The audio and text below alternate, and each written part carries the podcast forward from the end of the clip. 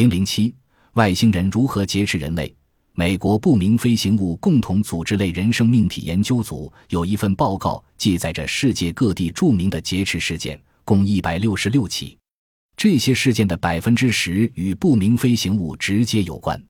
该研究组的一位负责人是戴维·韦布，他是位物理学家。他在谈到这类劫持事件的某些特点时说。不明飞行物成员会在飞行物内对被劫持人进行医学检查，他们往往使被检查的人身患健忘症。他们在劫持者与被劫持者之间进行着一种难以理解的联系，使被劫持者全身瘫痪。从地理角度来看，拥有可靠证据的劫持事件的半数发生在美国，其次是巴西（百分之二十）和阿根廷（百分之六）。在这些事件中，除了几起分别发生在1915年。一九一二年和一九四二年外，其他的事件都发生于现代及一九四七年之后。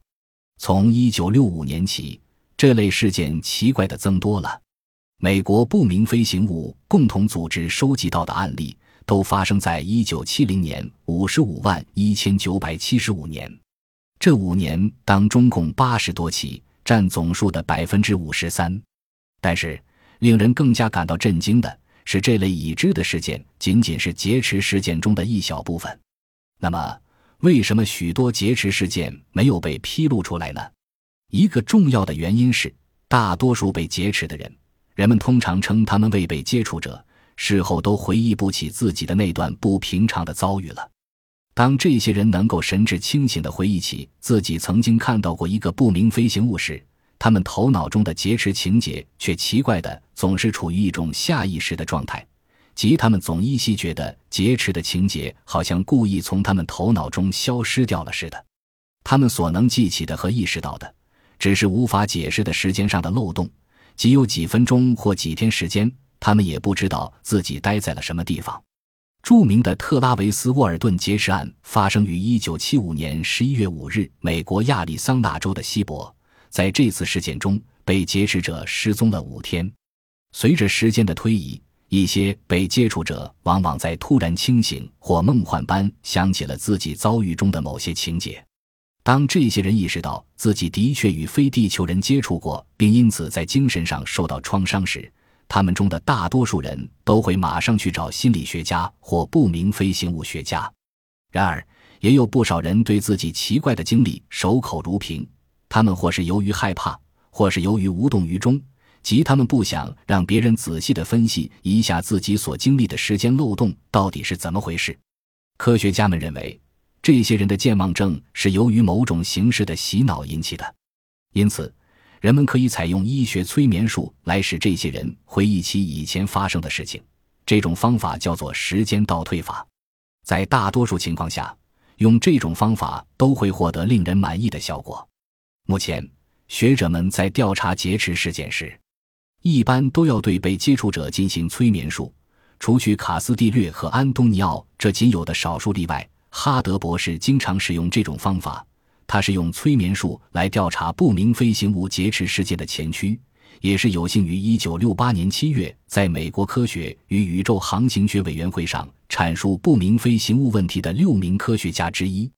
此外，美国怀俄明大学拉纳米的心理学副教授利奥斯普林科尔博士也是位著名的使用催眠术来研究这类劫持事件的学者。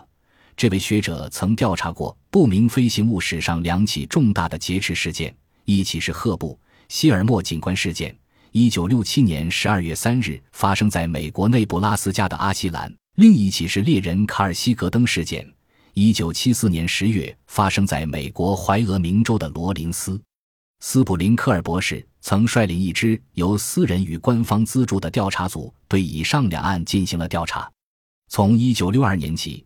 这位博士成为康登委员会的空中现象研究会研究员。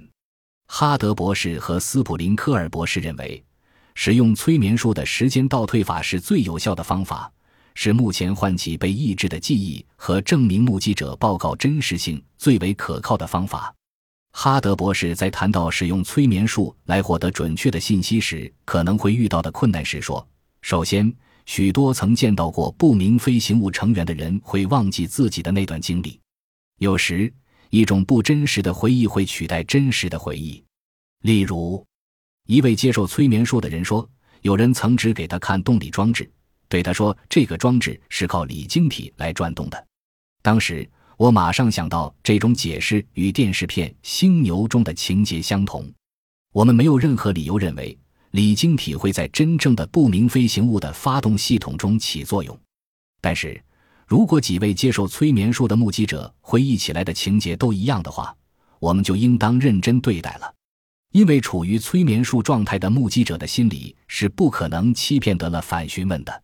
我不相信，在催眠状态下，我所怀疑的撒谎的人能欺骗我。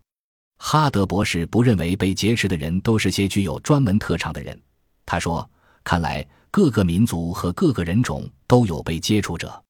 然而，一般的说，被劫持者的智能要比普通人略微强一些。根据我个人的经验。”这些人似乎都比大多数人更通灵。至于那些出现在地球人面前的非地球人的态度差别很大。这位博士说，有些人态度很友好，像是在帮助人；另一些则冷冰冰的，态度冷淡。可以说，除了个别的事件外，这些来自另一个星球的客人并不凶残粗暴或咄咄逼人。那么，这些类人生命体将地球人劫持到不明飞行物上后。为什么要对他们进行各种各样的医学检查呢？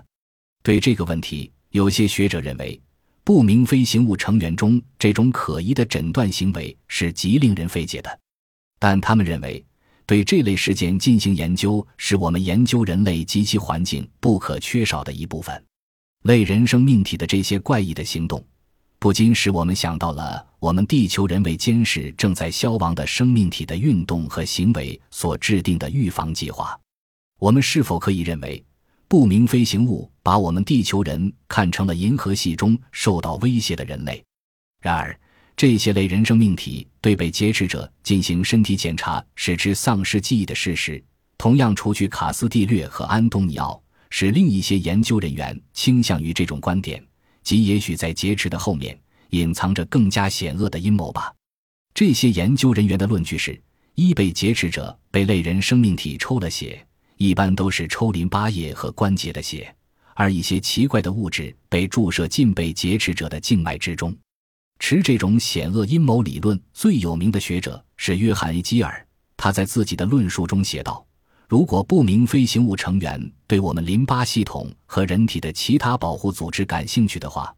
我们对出现在夜空中的奇异光芒感到忐忑不安是完全有理由的。基尔甚至认为，有些被接触者也许被类人生命体用外科手术改变了性格。他写道：“我们知道，洗脑技术在同不明飞行物成员接触的事件中是占有重要地位的。我们还知道。”许多目击者能清楚地回忆起深深印刻在自己脑海中的伪造的情节，这显然是这些成员想把事实真相掩盖起来。这的确是很可怕的。目前，世界各地的研究人员收集到的大量证据说明，许多目击者的性格突然发生了变化，他们的生活方式也发生了变化。这些行为上的骤变清楚地说明，被接触者的大脑被施以了某种形式的大手术。在这个问题上，人们不能排除这样一种可能性：这些行为变化属于正常的心理变化，而这些心理变化又是由对生活意义的新解释和领悟到地外生命的真实性引起的。